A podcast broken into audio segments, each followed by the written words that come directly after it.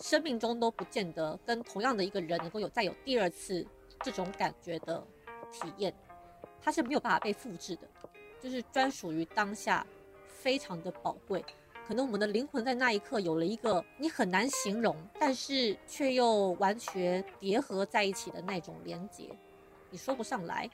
然后你之后想要再有，也未必能够有。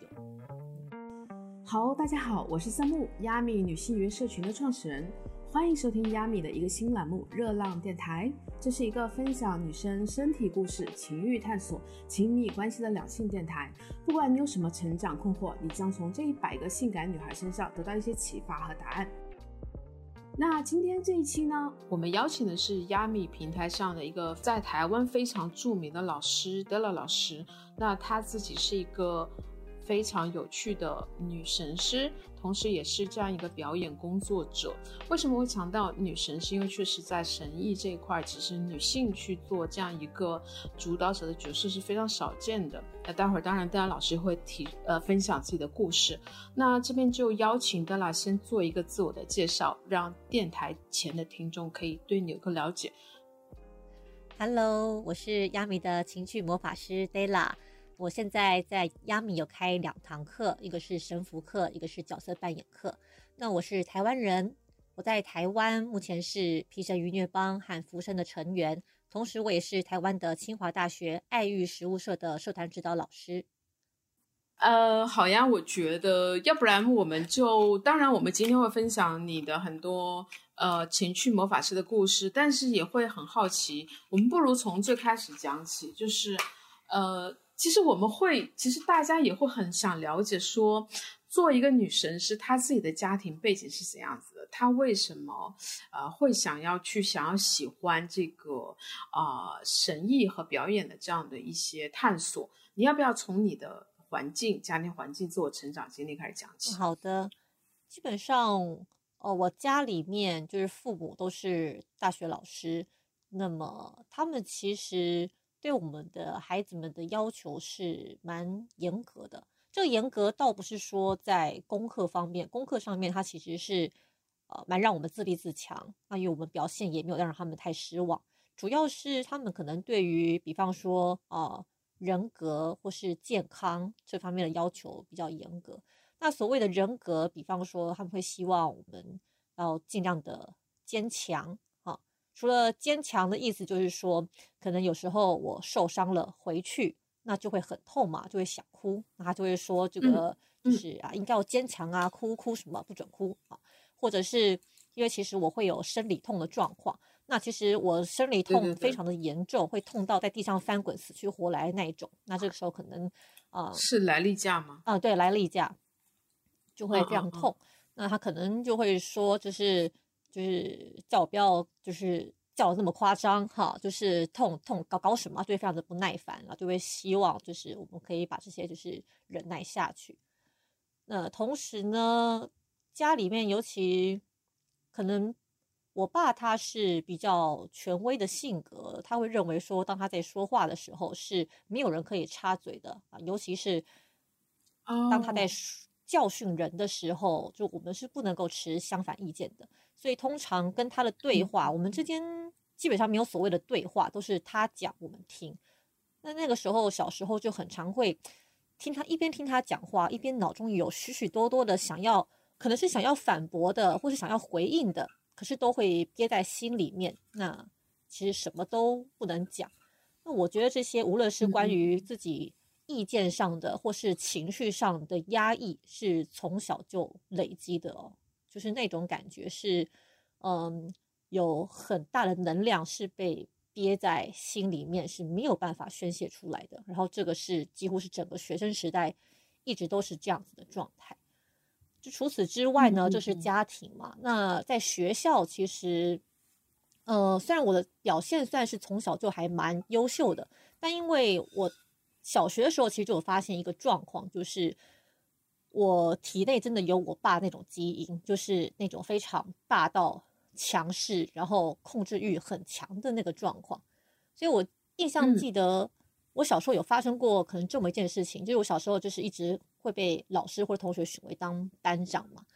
然后那个时候嗯是要分组要做我们教室后面的海报。我还记得我们那一组可能六个人，大家讨论讨论，就是希望说，哎，因为我们海报主题是海底世界，大家就想说，那不然我们就来做一个沉船哈，就来弄个破破旧旧的风格。但是我那个时候就觉得，为什么要我就不喜欢破旧的风格，我就想要弄得很很梦幻、很美丽，想要有美人鱼啊之类的。但因为只有我的意见跟大家意见都不一样，所以后来我就回家赌气，我就一个人自己做了一张海报。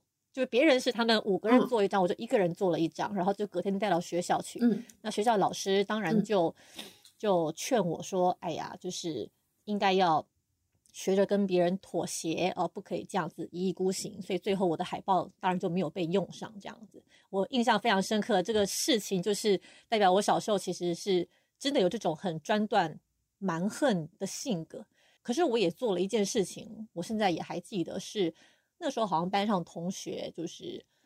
不知道做什么事情，把我们老师气哭了。我们老师就离开了教嗯室。那、后来我就老师一走，可能我那时候可能当班长吧，我就上台，然后也就是把班上同学就教训了一遍，就说我们不可以这样子哈，就是老师刚刚说什么话也是为我们好。然后教训完之后，我就说待会儿老师回来，我们就全班要起立，要跟老师道歉。所以那个时候，对，后来老师就回来了，我就真的叫全班就起立，大家就乖乖的起立，然后我们就跟老师道歉。所以那个时候，后来我毕业了，老师还在给我的毕业纪念册上面有写到这个故事，他就说就是就是看到我做这个事情对，他也也也令他很感动，然后也印象非常的深刻。所以慢慢的，我就感觉到，其实这种小学时候发生的事情，它就真的是很原生性的一个性格，就是好，我知道我体内有那种很霸道的想要控制的，那他同时他好的一面是，他可能是也有领导的，或是能够说服人的一些嗯呃成分在里面。但是无论如何，小嗯学时候我最后的状态是我感觉到我在班上其实是很孤立的，就是我其实没什么朋友，就有些同学可能怕我，有些同哦学可能呃太就是觉得我很有距离感，就是有点又又近又怕的那个味道，所以我就觉得。其实我上了国中，我不想要再这个样子，所以到了国中，我其实就完全改头换面啊，就觉得告诉自己要温柔待人啊，不可以再这么凶。所以其实国中以后，我其实就把我这种原始的性格全部也都压抑起来了，就觉得说不行啊，我要做一个新的人。那即使到了我现在，嗯、我其实都还要花很大的力气去不断的告诉自己要温柔、要友善哈。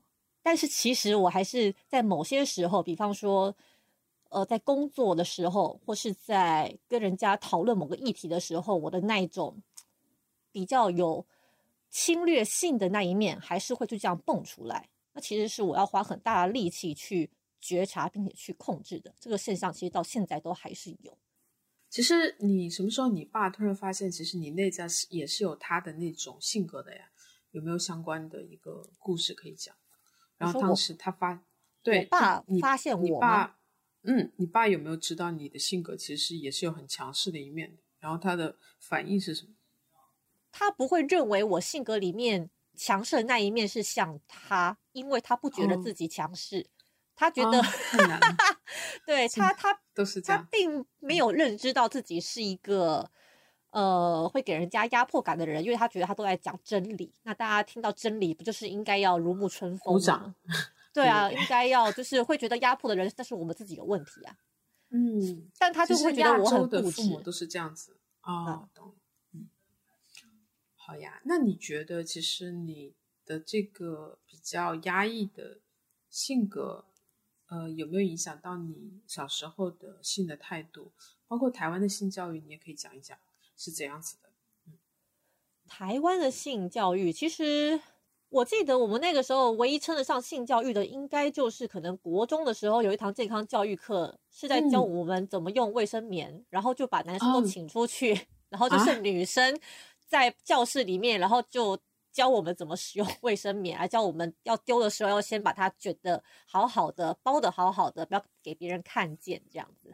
哦，然后有没有提到跟性交有关的事？我其实没什么印象。当当然应该有讲到性器官的构造吧，卵巢、输嗯卵管那个应该还是嗯有讲到了。嗯嗯但是至于怎么做性行为、怎么做结合，这个我倒是没什么印象。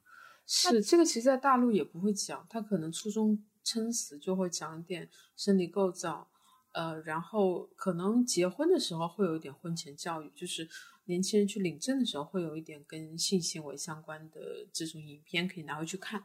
嗯，哦，真的哈，而且其实在我小时候那个时候网络还不发达嘛。所以也也不会有什么机会接触这方面的资讯。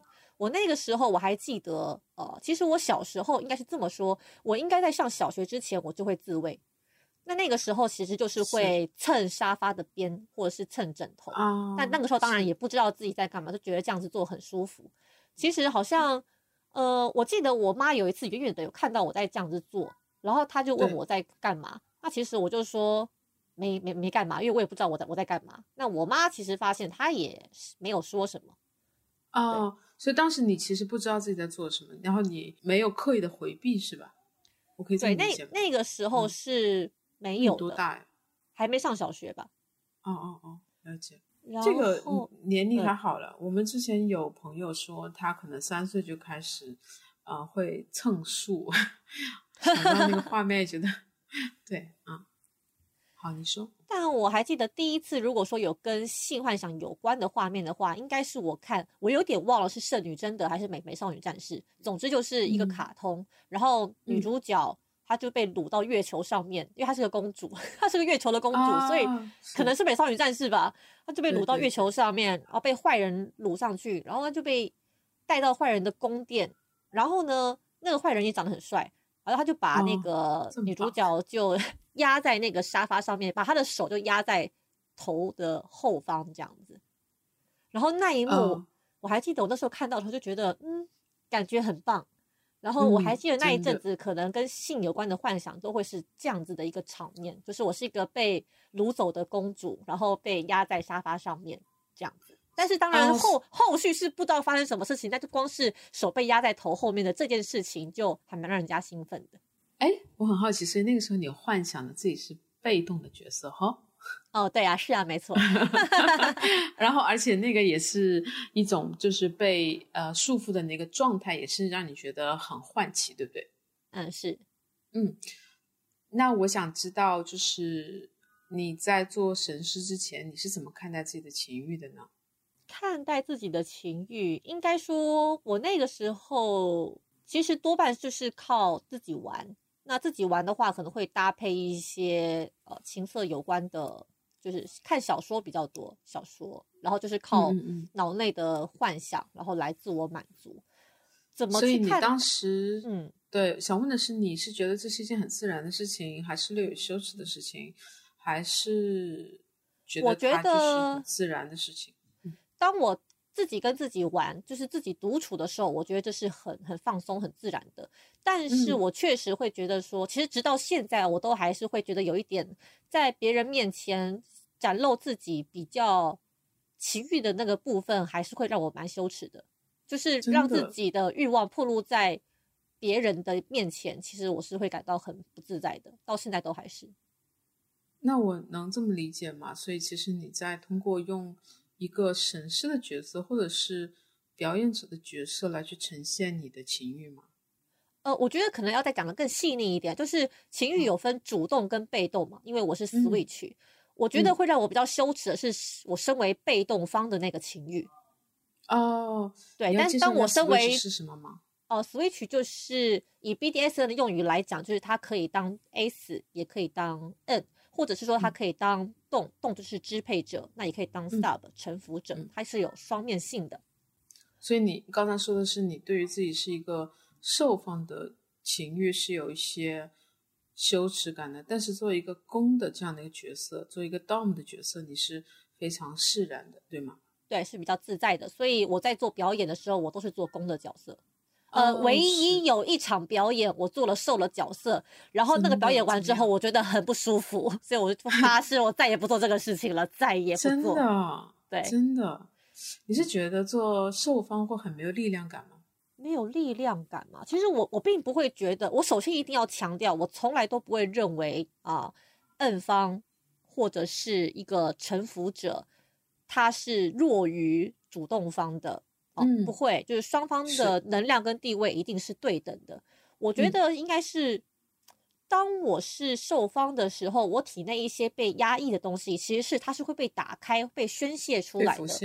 那我其实并不喜欢我自己的这个面相被我不熟的人看见。所以，如果今天是一个我亲密的、我信任的人一对一的时候，那个时候我是可以的。可如果有一个不熟的第三人，比方说他是一个表演，他被尤其是被男性观看，我没有办法接受我的情欲面相被男性观看。嗯，哦，懂了。嗯，其实很多女生也是这样子的，就是她们就是对于很亲密的人的时候，他们会略有安全感，但如果是不亲密的人，他们也觉得很难放开嘛。但想问的就是，你是什么时候发现自己对神父啊表演呢有特别的兴趣？可不可以讲一下相关的画面和感受，让你觉得哇，你很喜欢神艺，很喜欢表演？可以分别举一个故事和画面来讲。我就讲一下那个，我第一次看到神符，其实是在二零一五年。那个时候是二零一五年初，我在经过一个影片店的时候，我就看到花与蛇 Zero 的影片。我那个时候就觉得，哎，封面是一个看起来有一点就是受苦的、被绑着凄美的女性，然后就觉得，哦，那个表情还蛮吸引我的。然后看了一下后面，哎，觉得内容好像蛮有趣，就买回家看。那个时候，这部片的有一个神符的所谓的奇景是，就是有三个女性，然后同时被吊在空中，然后一个也是帅气的男性啊，就是拿鞭子，就是把他们三个人同时打到高潮，嗯嗯，就是一个奇观性的表演，很厉害。对，那个时候我看了，其实并没有任何性方面的感觉，就只是单纯觉得哇哦，这也太夸张了吧，这样 子就有种在看马戏团的感觉，所以只是会觉得说哇，真的有这种事情吗？这样，然后很巧不巧的，我看完这个片大概过不到多久，我就看到了一个资讯是，哎，台大就居然要开一个跟 BDSN 有关的研讨会，我想说那不然就去看看吧。那个时候我是我第一次看到小林神物，就是我的神符老师，他就是在讲跟神符有关的历史与文化。嗯，那其中他就透过他的简报，我才发现说，哦，原来真实的神符是这个样子。因为他小林神物他自己是一个神符的实践者跟表演者，那么他其实。讲了一个故事，我到现在都印象非常的深刻哦，就是关于在他心中就是神符的概念就是发生变化的那个时刻。就是小林神武他说，他以前其实有一段时期，他的称号叫做银法快神手，就是他的表演风格呢，就是把人绑在空中，然后用很快速度就是变换各种姿势，啊，就是技法很强的感觉，技法很强，然后会给人一种很。就是炫技式的、很华丽的表演的那种感觉，嗯。但是后来有一次他到国外去表演的时候，他就记得很清楚，是他这样子表演完下来就很饿，因为表演前没有吃东西，所以他就在观众席就开始吃面。那一边吃面呢，一边就看在他之后下一个上来的神师的表演，然后他就这样子看着看着，其实对方。做的事情跟他完全不一样，就是他是并没有特别去做任何这种夸张的技法，他就是很安静的把一根绳子慢慢的绑完，再走到另外一边拿起第二根绳子，再慢慢的绑。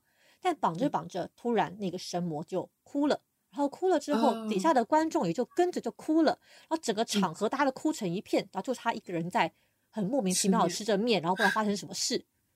然后那个事情，他一直都觉得印象很深刻。那直到他第二次再看到这个神师的表演，这个神师就是奈加，嗯，一个日本的神师是吧？对，一个日本的神师，他才终于发现说，大家为什么哭，是因为大家很专注的在看到了这个神师，他其实是用最最简单的技法去呈现他跟神魔之间最真实的感情，所以大家看到的是连结，那大家其实是为这个连结而哭的，对。因为从那之后，他才受到一个震撼，他要写一篇文章，是哦，原来我不懂得神符，所以那个时候，他小林他的啊，可能神的风格就开始发生了变化。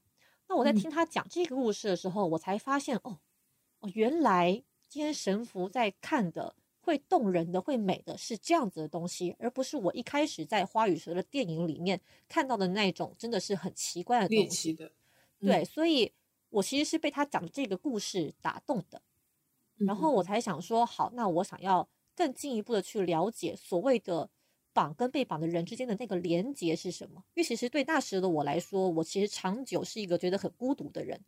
嗯嗯。可是听他这样子讲，似乎透过神符是可以感受到人跟人之间很深刻的连结和那种亲密感，而那个是我所向往的。所以我嗯就也兴起了念头，想说，好吧，那不然我再去更深入的认识看看。所以那个时候其实是一方面，我是想要认识到底，哎，神符是什么；二方面，其实我是想要更进一步的认识小林神物这个人。所以我就对他完听他演讲完之后，我就去问他说：“那假如说我要学神的话，我可以怎么做？”所以他就把我推荐到了上了玛雅的神课。哦，就是他跟另外一个老师教的课，是不是？对。啊，好的。所以其实你后来跟小林老师去学神的时候。我可以了解你学神过程中的体验吗？或者有什么有趣的故事？也想要知道说这个学神的过程有没有打破你一开始想要学神的那个想象啊？想要听你学神的故事。其实我当初学神的时候，一开始就是很专注的在去学绳子的套路。那个时候其实绑到后来有遇到一个瓶颈，就是在学吊服的时候，会发现很长一段时间我都是没有办法好好的把人吊起来，就是可能一到空中，对方就会觉得痛，那我就会觉得很挫败，就完全不知道发生了什么事情，因为我觉得我绑的都跟老师教的一样，但对方就是不舒服。对，那个时候就觉得啊很挫折，而且其实你在把人家。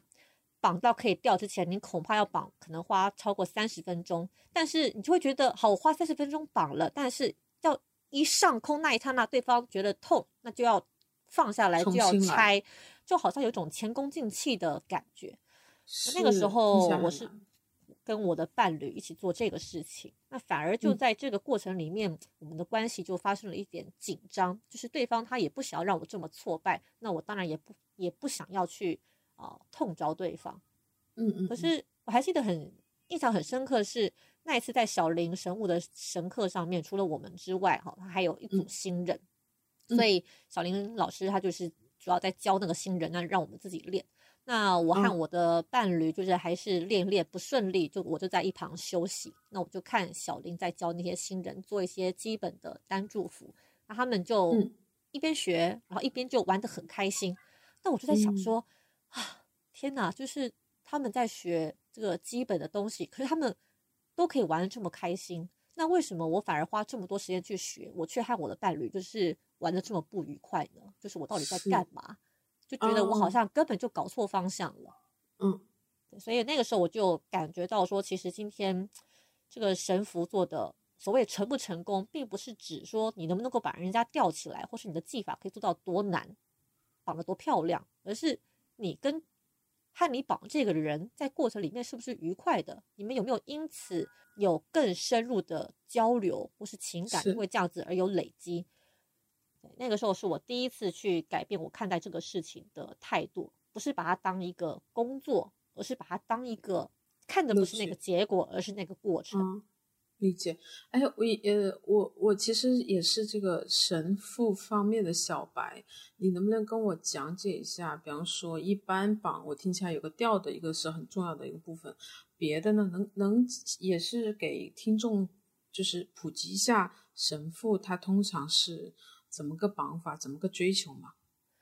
好的，我觉得很多人在想到神符的时候，可能脑中的画面都会是。绑得很复杂、很漂亮，把人吊在半空中的，因为那个东西它的表演性质很强，拍照也好看，所以大家可能网络上面看到的都是这样的作品。但我得老实说一件事情，就是这些东西它作为摄影作品、作为表演是好看的，可是呢，它并不见得是好玩的。嗯，所以如果说今天你的目的不是为了要表演、要拍出好作品，你其实只是想跟你的伴侣玩，其实是不一定要学到。吊服的程度，你只要学简单的基本的结构，你可能花两三天好好的把基本技法拿起来，你们就可以和玩伴侣之间玩的很开心了。而且这个我觉得它才是比较实用也比较有乐趣的部分。那个我们会称之为请符，请符就是在地面上的神符。哦，懂了。以你自己就开始去学请符为例，你觉得那个时候最初你的那个乐趣感是什么？那个乐趣感是在于说，其实请服也有分两种嘛，一种是绑的是套路，就是我们今天啊按照已经既有的规则去绑。那你们可能会觉得说都是绑一模一样的东西，有什么好玩的？但其实同样的东西，你可以用完全不同的风格和手法。比方说，你绑的快慢、轻重，以及你在绑的过程里面，你怎么跟对方做哦他喜欢的肢体接触？你怎么去经营那个情调？去感受这个人此刻就是在你的怀里面，他仔细的感受你，你也仔细的观察他。你们呼吸是非常的靠近的，你甚至可以感受到他的气味，而你的情绪，你此刻的身心状态也会完全的被对方感受到。你们之间其实此刻是很难有隔阂的，是，嗯，就那种真的是彼此紧密合一的那个状态。这个是假设你们绑了套路，可能玩的是这个部分。那如果今天你玩的是没有套路的，就是我们讲一审哦。一绳其实就是它的原初是说，你只靠一条绳子，你甚至不需要打结，你就可以玩神符。那当然，现在如果要我来玩的话，我们可能会用到两三条绳子，但重点是它的结不是重点，重点是你要如何用绳子跟人家互动，你要如何用绳子在对方的身上摩擦、制造声响，用它的气味来给对方各种感官的刺激。所以它完全是即兴的，而且是按照对方的反应来进行变化的。那那种其实，在玩的时候，对我来说乐趣就更多，因为它是充满变化，也富有创意，对方也很难预期。在走神的过程里面，你可以把它当做是你手脚的延伸，给对方更丰富的感触，甚至你可以去制造各种位移，让对方仿佛失衡，但下一刻他又他却又会倒在你的怀里面，就是这种感觉，很意外感。你你有没有这种特别难忘的这种搭档的故事可以分享一下？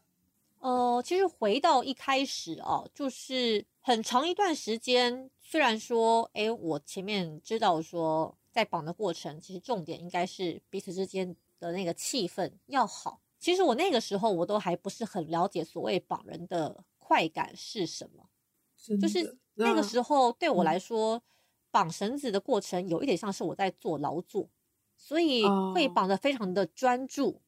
是，然后完成也会很有成就感。可是过程里面，我其实感受不到那种所谓的快感。那直到有一次是在玛雅，就是啊，台湾第一女神师吴正业的课上面，他那个时候他就有提到一个观点哦，他说其实很多人在绑绳子的时候，都会被这个神路的那个花样去吸引掉太多的注意力。嗯，花太多时间在把它绑的工整上面，你反而忽略了去经营感受。所以那个时候他就开了一个叫微光神符的课，他就故意的把光调的非常的暗，就让我们看不清楚神路。当然，当然那个场合是基本上是不做吊服的，就是在地面上绑。他就是要我们在绑的时候完全放弃视觉，然后很认真的去听对方的呼吸、他的声音以及他身体的紧绷、颤抖那些细小的回应，去捕捉他。然后去回应他，对，反而是在那一次，当我视觉被剥夺之后，我真的是其他的感官就被打开了，我就完全感受到，哇，原来绑人他真的是一件可以这么酣畅淋漓的事情，就有点像是拿着绳子在跟对方跳舞一样。哦，懂了。当时你还是一个绑人的角色，对不对？对，我是被我是绑人的角色。嗯嗯嗯嗯，就是我第一次感受到绑人的愉快。那次离你跟你的伴侣，其实当时因为绑的比较失败的挫败感，就是时间相差远嘛，大概可能有快一年。哦，真的，所以那听起来你发现别人玩的很开心，你其实在做劳作，然后中间有一年的时间，你也是在探索，直到那个一年之后，你发现原来是可以去放弃对这个技法的。呃，追求去追求一个衔连接感，对吗？嗯，差不多是这样子。嗯，好呀。那我其实后面想问的就是，你正好你说到这里，其实就想问的是，你觉得神意跟情欲的关系是怎样子的？当我作为被绑的人的时候，其实神符跟我的情欲是非常直接的连接在一起的。就是我被绑的时候，其实很快就会兴奋起来。就会进入到那一种，就像我讲的童年的那个性幻想里面，就是被啊、压制的、受困的，自己是楚楚可怜的，被强制打开的那个状态里面，其实嗯很快就会感觉到兴奋。那时候是我第一次被绑的时候，其实就是啊、跟我很信赖的一个资深的神师去他家绑。嗯我一直都印象非常深刻，就我人生第一次被绑的经验，真的是怎么样？还好吗？当时？啊，没有，我就我觉得很棒，但是嗯就诚如我刚刚讲的，其实我对于在那个啊众人面前去展露自己比较被动情欲这一块，现在都还是会觉得有点羞耻，所以我在描述这个过程的时候羞，还是觉得兴奋？我很好奇。其实 当时你的身体湿了吗？哦，当然，当然，当然是很嗯湿啊，就是当嗯时一定是很兴奋的。呃，其实兴奋，在兴奋的时候，其实就对我来说就没有什么余裕去顾忌羞耻这个事情。对对，所以是事后觉得羞耻，但是过程你很愉快。对，是没有，是我现在要讲的，会觉得很羞耻。好的，我怎么觉得这种羞耻是某一种某一种自我肯定呢？自我肯定什么意思？对，是，就是你其实喜欢自己楚楚可怜的那个角色。我要我我只是说，在聊天的过程中，此刻我感受到的那个部分。楚楚可怜的状态确实是我喜欢的，无论是我身嗯为主动方还是被动方，这都是我的一个 turn on 点。就是当我是主动方的时候，我看到被我绑的人是很凄美的、楚楚可怜的，那个也会让我兴奋，没有错。其实我我对于情欲自己的情欲的面相，到目前来说，应该是应该不会有所谓的不接受这种说法。我会知道说，哦、嗯无论我今天的情欲长什么样子，那都是我的嗯一部分。我们刚嗯才在聊的是神父跟你的情欲的关系，所以嗯刚才你分享了你作为被动的那个角色，其实他会 turn on to 你，嗯，然后你也很喜欢，呃，也许你还可以再讲讲，那如果你是一个主动方的时候，比方说那次你在玛雅的课程里，然后你就在黑暗中去绑对方，那个时刻有 turn on 你的情欲吗？其实那个时候没有，我觉得那个时候，嗯。其实我的身为主动方，大部分的时候，呃，我的情欲是不会被唤起的。我觉得比较多的应该是那一种关于控制欲，或者是有嗯。轻微的一点施虐欲，就是那种狠狠的发泄某一个力道在对方身上的那种快感，比较嗯是这一个。OK，那直到我遇到了我现在的一个 BDSM partner 哦，达比亚，嗯，我第一次在嗯绑他的时候，我才有真的感受到，原来所谓绑人的情欲是长这个样子，就是因为他的反应，讲讲吗？也也就是说，简单来说，我的情欲并不是单纯透过绑人这这个动作就可以被唤起，而是他必须要嗯搭配我绑人之后，对方给了我能够挑起我情欲的回馈，所以其实是对方的回馈挑起了我的情欲。就像我刚刚讲的，其实我非常喜欢，嗯，当我在绑对方的时候，如果对方他呈现某一种模样，比方说是很凄美的、楚楚可怜的，然后发出某些特定的声音，有某些表情是，嗯的那种感嗯。觉，其实是这个东西会撩到我。天呐，我觉得你讲这个时候，我就想到了，一般男生在这个两性过程中，他其实非常需要对方的回应，才能够点燃他的这个性欲或者是别的。这就是为什么，其实我们都会去提醒，因为很多受服者可能会来问说：“哎，要怎么样成为一个好的受服者？”我第一个讲的就是是不要去压抑你的回应，但是当然也不要去做出虚假的回应，因为那个东西是有可能被对方感受出来的。那你如果做了一个假的，被感受出来，那其实感觉更差，对？可以吗？真的可以被看出来是假的吗？嗯，我其实就很不喜欢浮夸的表现。啊，懂了，是好呀。然后那呃，其实你在你是一五年开始了解这个事情嘛，到现在已经是有六年的时间了。你觉得你在这个过程中，你有过自我怀疑和挣扎吗？我觉得在私领域的部分其实是没有的，因为我嗯其实一开始，尤其是真的接触到神符课这些教神的、学神的人，进入到这个社群里面，其实我就会感觉到跟 BDSN 有关的这一切，它其实跟别的兴趣没有什么不一样，它就只是一个兴嗯趣而已。嗯所以在私领域的部分，我其实是没有什么挣扎，我就是把它当做一个兴趣在学习。比较有挣扎的，应该是在二零一七年，就那个时候，我其实已经嗯开始有做神符的表演了。我做的第一个表演，哦它的名称是嗯独立拍卖会，它是一个神符的舞台剧啊。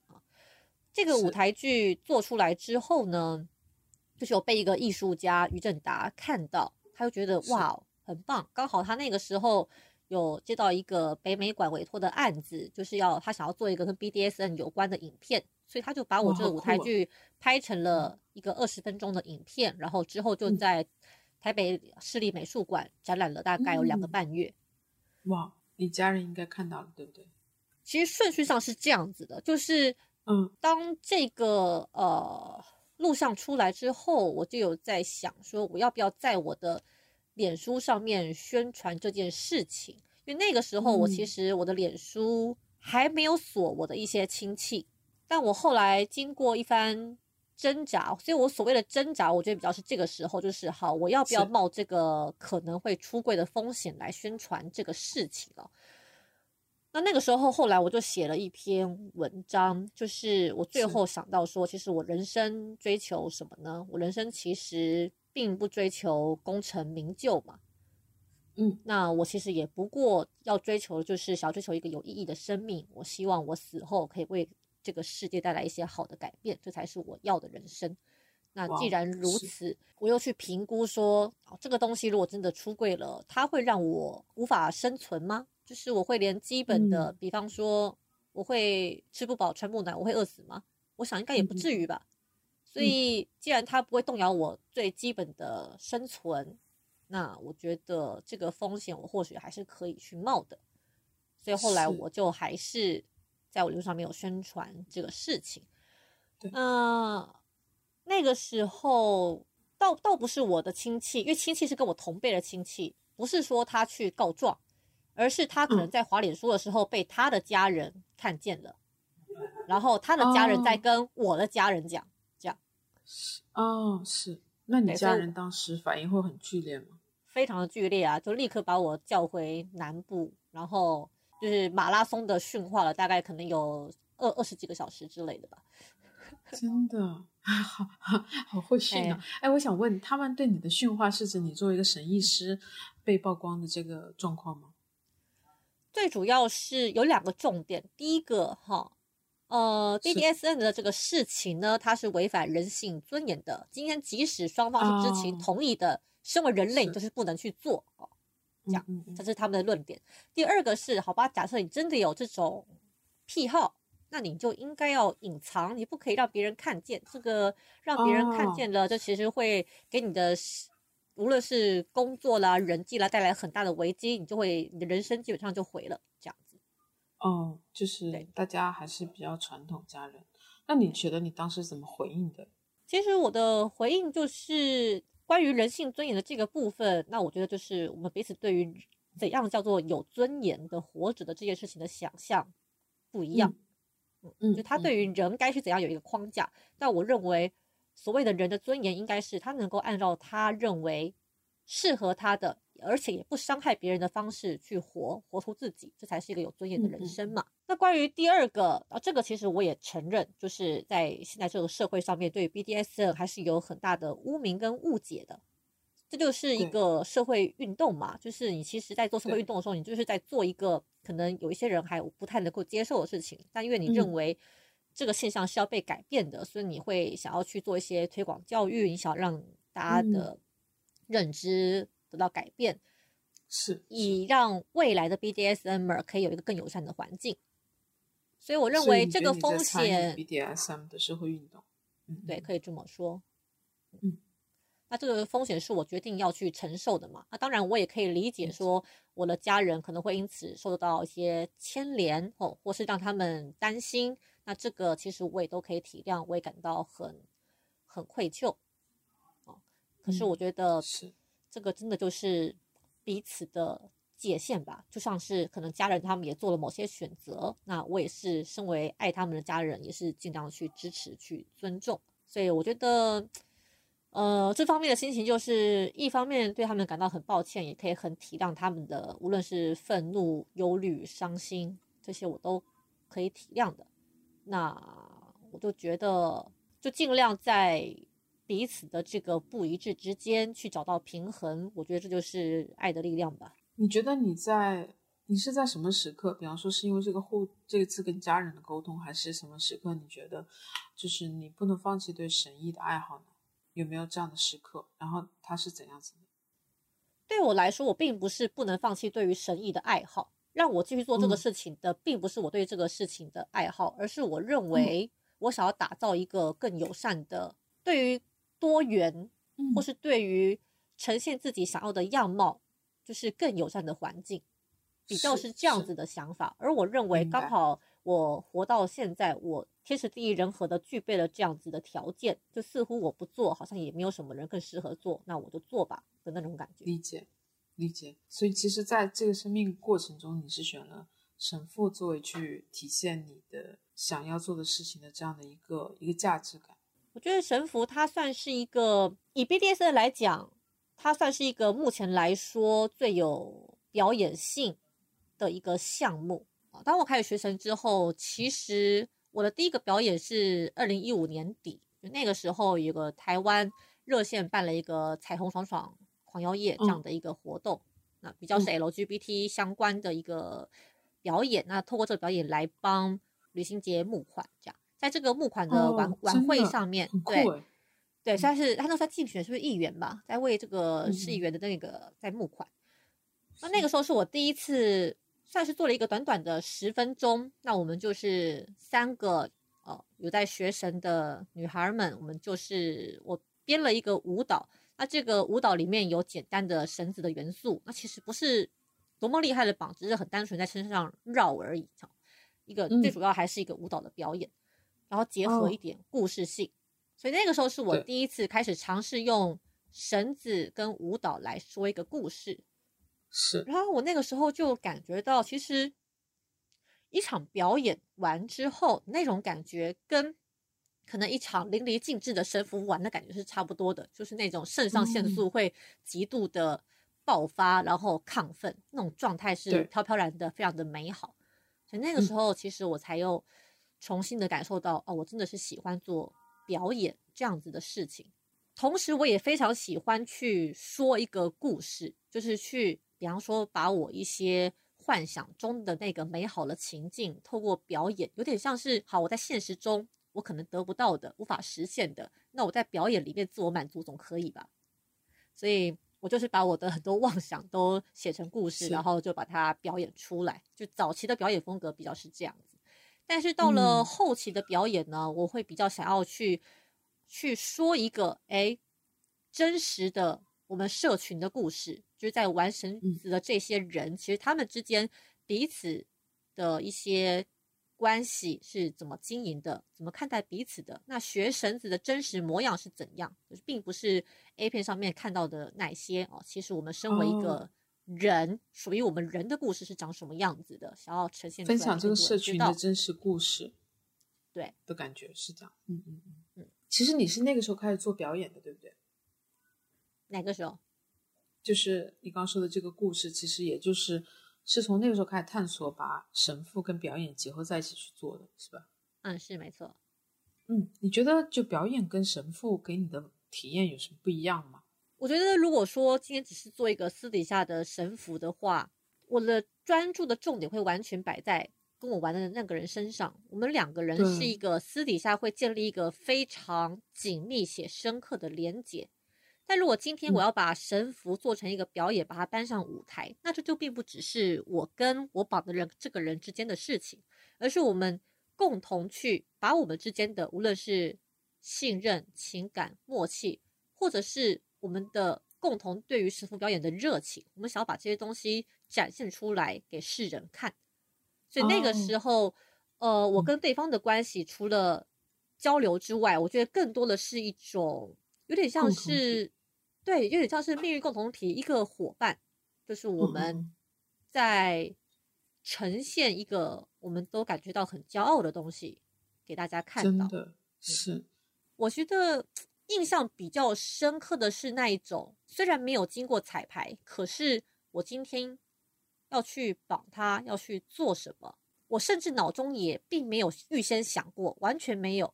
就真的是我们真实实践的状况，是一切都是很有机的，而且是很当下的，就是配着音乐，打着灯光，然后我们就在众人的面前，完全的沉浸在彼此的两人世界里面。然后我印象很深刻的事情是，结束之后，其实观众也没有立刻鼓掌，就是我们两个就抱在那边，整个空间就？安静静的，那就直到我们起身，然后跟大家敬礼，大家才鼓掌。就是很好奇，为什么当时大家是是被你们带入到一个场景吗？所以他们忘记鼓掌了，还是怎样？他们的想法是，他们觉得那个气氛实在是太美好了，他们没有办法去打嗯断。你自己感觉呢？当时你是什么样感受？跟你的 partner 的那个互动？我觉得这种非常难忘的经历就是一期一会吧。你可能生命中都不见得跟同样的一个人能够有再有第二次这种感觉的体验，它是没有办法被复制的，就是专属于当下，非常的宝贵。可能我们的灵魂在那一刻有了一个你很难形容，但是却又完全叠合在一起的那种连接，你说不上来。然后你嗯之后想要再有，也未必能够有。你觉得做神父和相关的表演之后，你自我包含情欲、自我情欲和跟亲密关系有没有发生怎样的变化？我觉得最大的变化就是，我比较能够坦然接受，我一开始可能无法接受的那个遗传自我爸的非常霸道的、有控制欲的那嗯个面相，就是我国小以后就开始压抑的那个成分，我反而透过玩神符或是做表演的过程里面，我慢慢的感受到体内的那一股很原生的冲劲、冲动，那股嗯长期被压抑的能量，我反而在这个嗯过程里面感受到。那我也花了可能至少有一两年的时间，慢慢的去跟他和解，去拥抱我自己的每个面相。呃，跟关系的呢？关系的话，我觉得最大的改变就是，因为我可以接受这样子的我了，那我觉得我这样的历程也更容易去鼓励我的伴侣去接受他自己本来的样子。那同时，我们也可以彼此更深入的挖掘彼此那些可能本来是难以启齿的，或者是呃会让自己觉得应该要把它藏起来的面相。我们彼此可以鼓励对方去把它找出来、呈现出来，然后试着彼此满足看看、承接看看。有没有这样的一个跟伴侣的故事可以分享？就是可能你们之前没有发现彼此是有这样的一个需求的，然后其实，在你做了神师之后，你们能够去发掘、去呃接纳，或者去交流，或者去尊重彼此的界限的这样的一个故事，有没有？是这样子的，就是我现在的 BDSN 的 partner 是叫做达比亚嘛。刚开始他认识我的时候，其实就跟当初的我一样，就是以为自己只喜欢被绑。是，但事实上呢，呃，我们透过了更深入的了解，就认识彼此之后，我发现他其实跟我一样，也是个 switch，就是喜欢被绑，同时也喜欢绑人。他内心也是有一个很强大的、呃支配的欲望的。可是，嗯，他跟我其实真的是非常相像的一个人，就是他的历程也是跟我一样。他虽然有这个欲望，可是他长期以来都告诉自己这是不对的哈。我们人不要去支配别人，我们应该要去尊重别人，这是我们从小的教育嘛，也是我们对自己嗯的要求。所以就很排斥自己的这个部分。可是反而，诶，今天他听了我的故事，那他也尝试去看见自己的这个面相，那我也就是让他试着绑我，那他也哦透过绑我的过程里面，他也感受到，就是如同我当初感受到的那一种哇，非常兴奋的狂喜，嗯，然后真的是跟当初那个他觉得是比较黑暗的自己，就是握手和解的那种感觉。是。你说到跟自己的黑暗和解的部分，其实你其实今天这样看，你觉得对自己曾经你觉得黑暗的部分，它给你的呃价值是什么？它给我的价值是，如果说要我现在来看待它的价值，应该是让我更能够去体谅人吧。嗯，体谅每个人都有自己的黑暗面，是吗？或或许我也不会把它定义为黑暗面，而是有些东西我们会不愿意被外人知道，我们或许把它称为阴影比较适合，就是它是被我们藏起来的一个部分。嗯嗯。可是那些东西有些时候藏久了，它反而会带来一些不好的影响，你会活得很压抑，然后很不快乐。这就像是好比说。我在神符课上面有学员，他曾经有写过一个很长的反馈哦，我印象非常的深刻。他就说，在上完这个神符课之后，他那个大病初愈的身体，就透过每堂课的作业练习，突然就慢慢的找回了活力。因为他就拍了一张那个课程反馈图片，上面他是穿着一个红裙子。那他说，好像就跟这个红裙子一样，他有一个穿着。红裙子的人格，他的意思可能就是有点像是说，呃，就是这个人格就是会喜欢这些比较可能激烈的或是外人难以理解的事物的的那个模样。那以前他是把它压抑住了，但是压抑住之后，他反而就会觉得整个人都病恹恹的哦，没精打采。刚好他那个时候可能又生病吧，所以就会觉得说，没想到是透过这个神符课，让他可以。毫无顾忌的去探索自己，做自己，然后也因此慢慢的找回了能量和就是活着的这个力气。明白。其实我最开始呃也是在参加一个日本的神父师叫 Midori，我不知道你知不知道？我是在我知道纽约的时候去参加他的活动，他也是做一个简单的神意的一个介绍。其实我也会一直印象深刻。他会去引导人们去挖掘自己的阴暗面，嗯，我记得他说有说一句话，他说一个人就像一个素描一样，它是由他的呃光面和阴暗面共同构成了这个人的一个立体感，所以我也一直觉得这个部分是非常有能量的东西。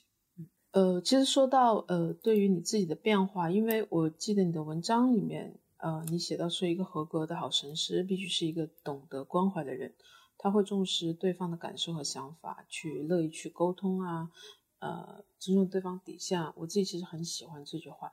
你觉得，包括在你讲你们跟你跟这个呃 partner 去互动的过程中的那种连接感，这个会是一个收获吗？这当然会是很大的收获呀，因为正因为我们向彼此暴露出了我们认为阴暗的那一面，那个时候我们才会感觉到彼此是对对方完全接纳的，那种被完全接纳和喜爱的感觉是非常美好的。其实刚才你也讲到说，我们有学员，他通过学习的过程中，他就能把自己内心压抑的一部分释放过来了。呃，你要不要讲讲你目前在亚米开的是什么样的课程，都是什么人来学？嗯我目前有开两堂课，一堂是神符课，一堂是角色扮演课。那么通常来学的人呢，有几种状况哦。一种可能是，比方说结婚久了，然后开始觉得，哎，跟伴侣之间好像少了一点激情，少了热度，就想要去透过一些比较新鲜好玩的方式，看可不可以重燃激情啊，这是一种。嗯。第二种是他可能本来就有这方面的幻想，无论是跟神符有关的，或者去演一个跟平常自己不一样的角色，或是有特殊情境的性幻想，像是跟我一样，可能有被强暴的幻想啦，或是有啊支配别人的这种幻想。那他们也会透过无论是学神符，或是来演一个戏，来感受这种跟。平常的状态完全不同的新鲜刺激感。第三种人呢，则是他可能本来就已经有无论是玩神符或是玩角色扮演的经验，那他想要在更精进。那其实像这样子的人到了我课上来，他们的给的反馈，诶，也不会觉得我教的太浅，反而会觉得很有收获，因为会觉得哦，原来他们之前学这些东西是有一个这么系统的课，把他们讲得很周到的，然后也觉得说，诶，原来这个东西是。可以把它有组织性的去做成这样子的教学，你们觉得很棒。所以你觉得他们来这里，他能收获什么呢？神符课的话，最基本、最明显的收获就是他会第一个，他会学到很多套路，包括是最基础的单祝福，以及你的上下半身或全身的套路。第一个是怎么绑，第二个是怎么用啊？就是我会教你们怎么把它用在一个性爱或是游戏里面。那同时，我也会教导他们，就是如何不要依靠套路，用自己的方式来发挥创意的方法，就是我一开始讲的比较偏医神的做法。对，嗯嗯，这是神父课。那角色扮演课的话，其实我会给出大量的脚本，因为其实很多人没有办法演，就是他不知道要讲什么台词，所以我会给出大量的台词跟示范的影片，然后以及最重要的事情是，你怎么去。比方说开始玩，因为很多人是不知道该怎么开场的，怎么去撩你的伴侣，以及你怎么知道说，哎，你伴侣其实喜欢的是什么样的情境？你们玩之前之后怎么沟通，或者是哎，怎么出其不意的给对方一个惊喜？这都是课程里面会教的。这个开课过程中有没有让你觉得很惊喜和意外的这种学员呢？他们上完之后的反馈是这样子。有一个学员，比方说他上完角色扮演课之后，他就说：“哇，就是上完之后，他就突然就掌握诀窍了，然后从此就跟他的男友就三不五时就会演。可能平常生活到一半，就是只要对方就是突然喊出一个老板，然后对方就会立刻接上去，或是就喊个呃老师，就是他们可能把这个东西就很自然的融入到他们的生活情趣里面去，就觉得这样哎非常的棒。”啊，并不只是学，而是可以学以致用，这样很好。可能吃着饭就开始做一个比较情趣的互动了。对呀。那么神符课的话呢，也有人反馈说，哎，其实学了之后，比方说有一个看起来是比较资深一点的玩家，他可能本来说啊，只是想要再看能不能够更精进一点，但想不到，哎，他就发现原来绳子并不只是只能够把人家。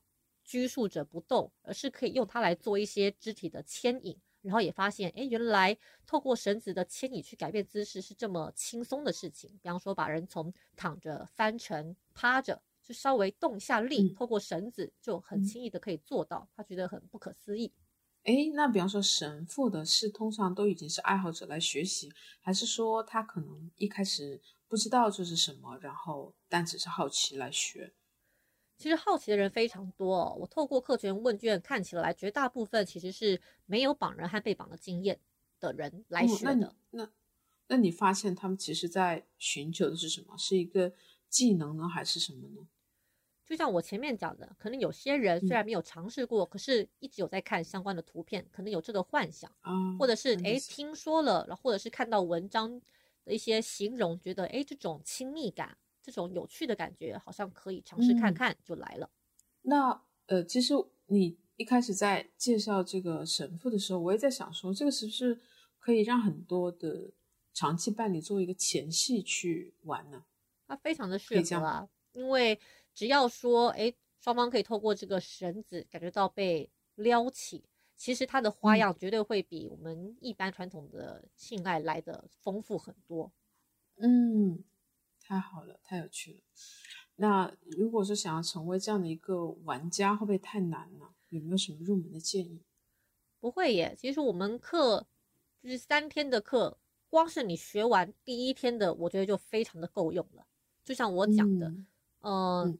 我们的基本观念打好，其实你光是靠一个结两个扣，你就可以玩出五花八门的花样，根本不需要学太复杂的套路。如果你没有要把人吊起来的话，其实神符没有你想的那么困难，可以让大家立刻学完就可以玩起来，对不对？对，就当天就可以玩。嗯，所以其实呃，入门建议会有吗？入门建议的话，我觉得神符课的话，最重要的就是你在绑别人之前。你可以先在自己的身上去感受绳子，先尝试着绑自己，这个是最有效的。再来，千万不要忘记沟通啊！你想让彼此玩得越来越开心，就是一定要玩完之后，可能用轻松的方式去聊一下。诶，刚刚你觉得你最喜欢哪个部分啊？这个也是可以加强下一次，我们可以给彼此更好的情境。角色扮演，我觉得其实也是差不多的道理哦。当然，角色扮演最重要的就是要记住一个。观念就是今天呢，你并不只是穿上一件不一样的衣服，而是你要演出一个不一样的你，然后透过这个角色，你可以尽情做任何你想要成为的样子，而不用受到你可能本来的一些无论是价值观或是道德感的一些批判或束缚。因为角色是演的嘛，你在里面你可以成为任何人，你想要当一个坏女人或是一个骚女人，完全都是可以的。嗯，我觉得这个对良家妇女真的很有吸引力啊。嗯，好啊。其实，呃，我一直想了解说，当一个做一个女性，做一个神师的时候，你觉得它有助于女性的这种自信心和自我力量的一个觉醒和信心吗？我觉得肯定是可以的，因为无论你是透过神符还是透过角色扮演，你只要在亲密的行为里面，你尝试去掌控那个主导权，而不只是总是担任那个被动的接受的角色，你就可以感觉到哦，原来你内在也是有一个涌动的性能量的。那个性能量有些时候要去透过你担任那个主导位置，它才会涌现出来，而。你也不要担心说这样会不会吓到对方，不会，因为性能量会彼此激发。当你处在一个高张力的性能量的状态，你此时此刻是很性感的，对方也会被你这个性感状态撩起来。这其实是一个正向的良性循环。所以它其实能够去让女生对自己的呃身体感受、性的感受更敏感，也能够去激发彼此有个更好的互动。我可以这么理解吗？是，嗯，我们有学员有这样的反馈吗？有学员就是表达说，他可能本来就对角色扮演很感兴趣。那学完这个课之后，他就也觉得更有自信了。可能本来他都只会演比较偏妩媚的风格，但他上完课之后，他会发现说，哦，原来我也可以尝试去演一个俏皮的或是高冷这样子的一个角色。等于说他的戏路被拓宽了，发现自己更多的可能。嗯，是。那我想问，像这样的课程跟一般那种表演课的不一样的地方在哪里呢？其实不太一样，因为表演课它可能重点是在于说你要演一个很像某个角色的的状态去说服观众。但今天你演这个，其实它不算是有观众的，它是要去啊，只是透过这个方式去诱发出你自己不同的面相，所以重点是在你自己。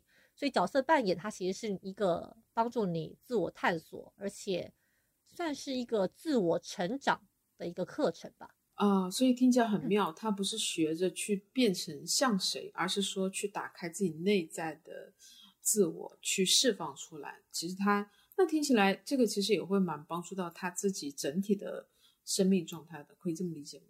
是的，我觉得是因为重点是角色扮演，其实。还是要回归到是要让你演一个你自己喜欢、觉得很舒服、很自在的角色。所以我的视频里面会教你说，哎，比方说你的眼神可以怎么摆，肢肢体可以怎么摆。可是你都只是给你一个一个指引，说你可以尝试看看，你自己做的舒服了，你再去玩。嗯，其实呃，我们开这样的课的目的，也其实在去想要启发女生去。不管是性上面，还是在关系里，还是自我的面向里，去打开自己，对不对？你觉得，呃，比方说最后的结束语，你有什么想要跟听众说的？嗯，我觉得最重要的观念就是，我觉得人是很丰富的，而且我们都存在着很多的可能性，所以不要太快的画地自限。我们人生还很漫长，我们可以尝试的乐趣还有很多，所以只要永远保持着那个。好奇心啊，其实我们的生命可以很丰富多彩的。好啊，那谢谢 Della，然后我们今天的分享就到这里，然后也希望说大家可以通过 Della 自己的生命故事，我们去用一个新的视角去了解哦原来神父是这样原来角色扮演是这样它可以开启我们自我的生命能量。好那我们今天就到这里我们下期见。好拜拜。